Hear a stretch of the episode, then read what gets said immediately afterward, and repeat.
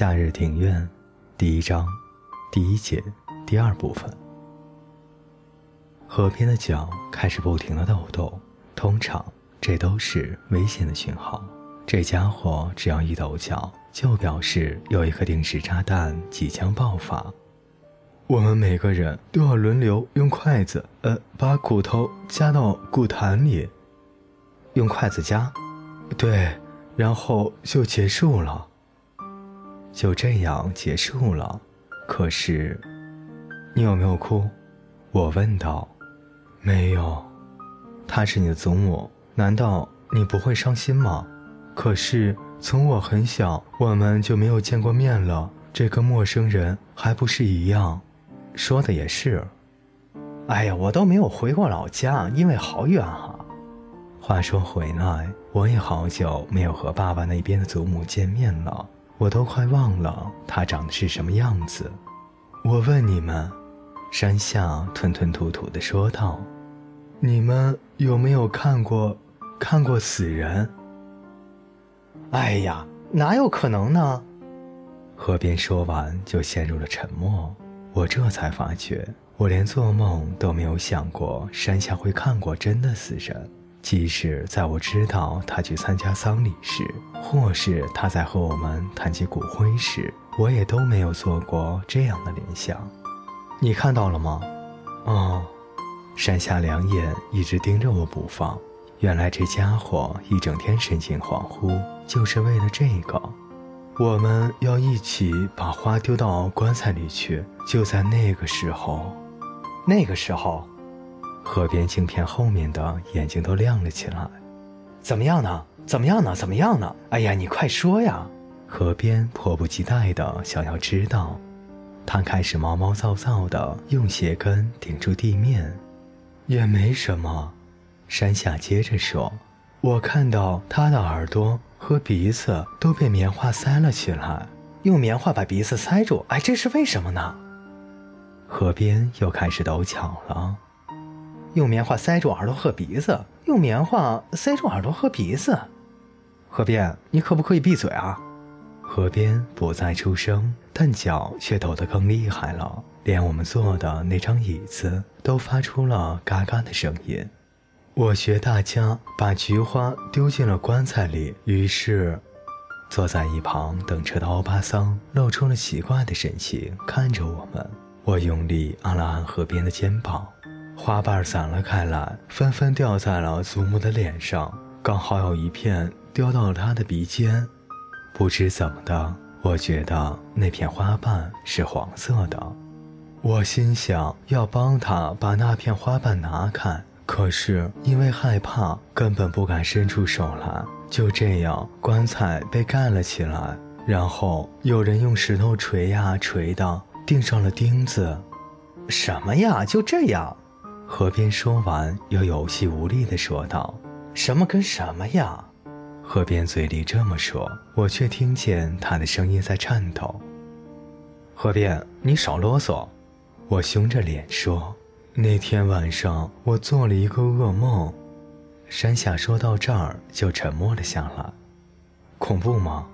嗯，我们家有一个好大的老虎填充玩具，对不对？哦。小时候，我常常和他玩摔跤。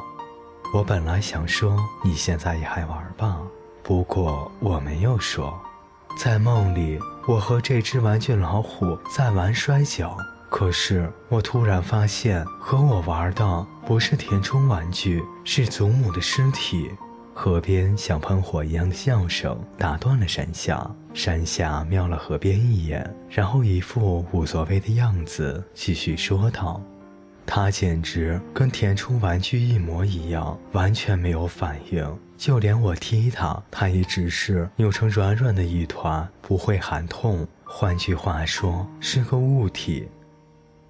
物体。”山下点点头说：“当时我吓坏了。”其实，连我也听得毛骨悚然。这是我不曾有过的感觉。就算在电视或漫画里看到一些打打杀杀的镜头，我也不曾像今天这样害怕。人死了会变怎样？我说，全都结束了，啊，还还是，我觉得有鬼。山下咬了咬下嘴唇，说道：“只是我一直以为鬼应该是很轻很轻的，可是，可是什么？我现在认为他们一定很重很重，像装满沙子的沙袋那样重。如果像山下说的那样。”死去的人只是一个物体，那么鬼也是物体喽。没有灵魂，可以用重量来表示它们，就像盐、收音机、皮包那样。我可不想去看一个站在体重计上的鬼有多重，连鬼都有重量，那这个世界不是没救了吗？我真的好害怕，早知道我就不参加葬礼了。山下嘀咕完这一句，用球鞋的前端踢了一下地面。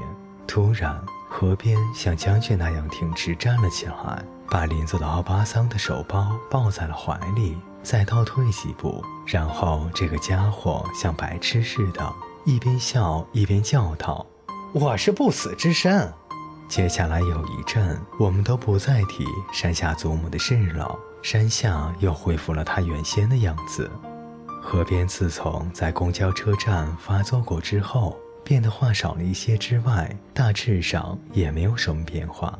看来丧礼仪式已经被淡忘了。就在河边戴新眼镜来的那一天，他要我和山下下课以后到他家公寓前的停车场等他。干嘛？有什么重要的事吗？河边看起来好像很兴奋，我则有种不祥的预感。哎呀！大马路那边不是有间书法教室吗？哦，就在岸根窗吗？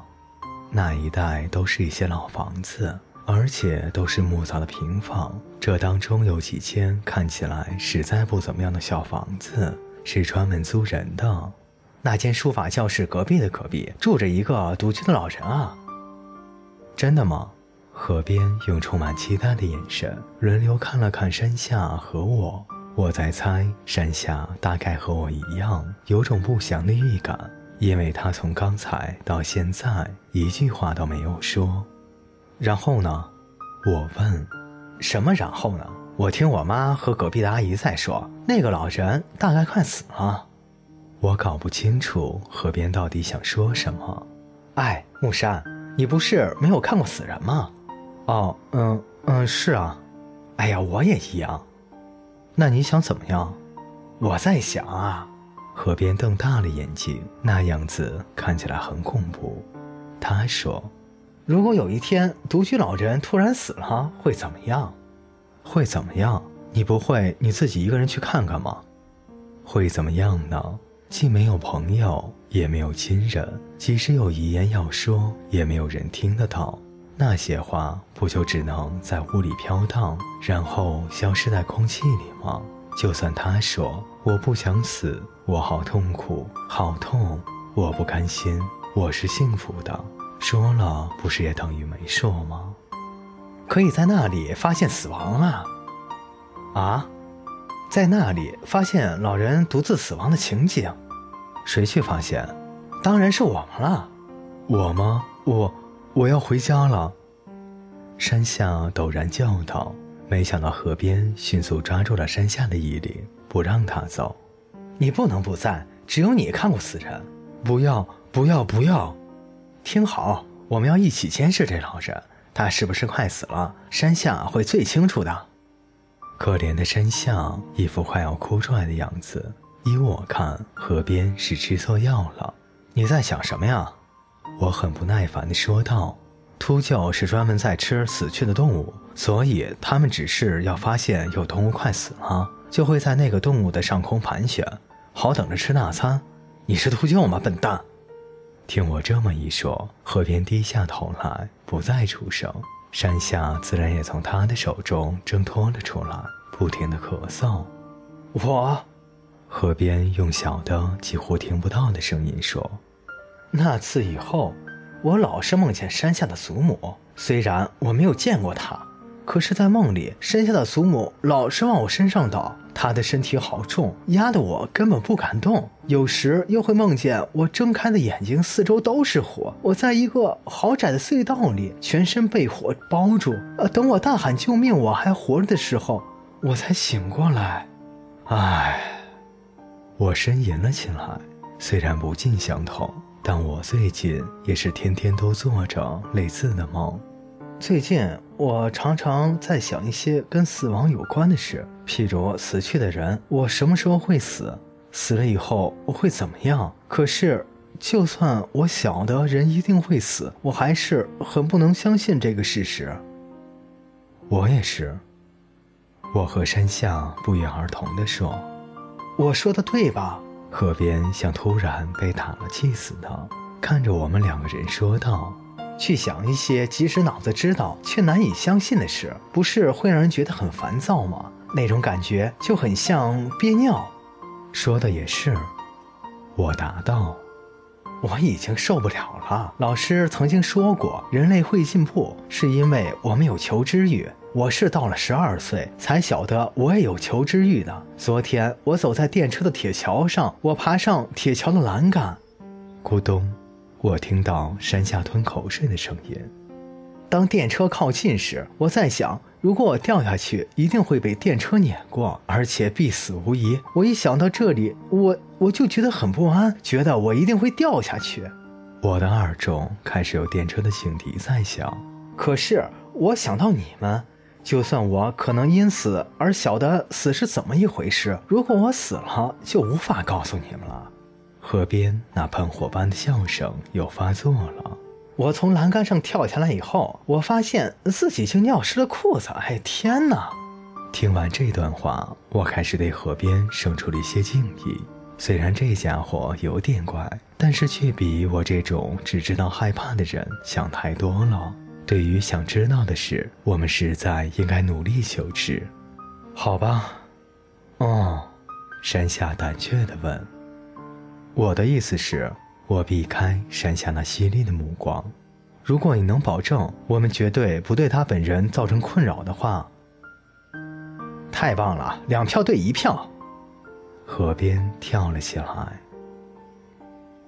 各位听众朋友，感谢您的陪伴，本节故事就为您播讲到这里，我们下节再见。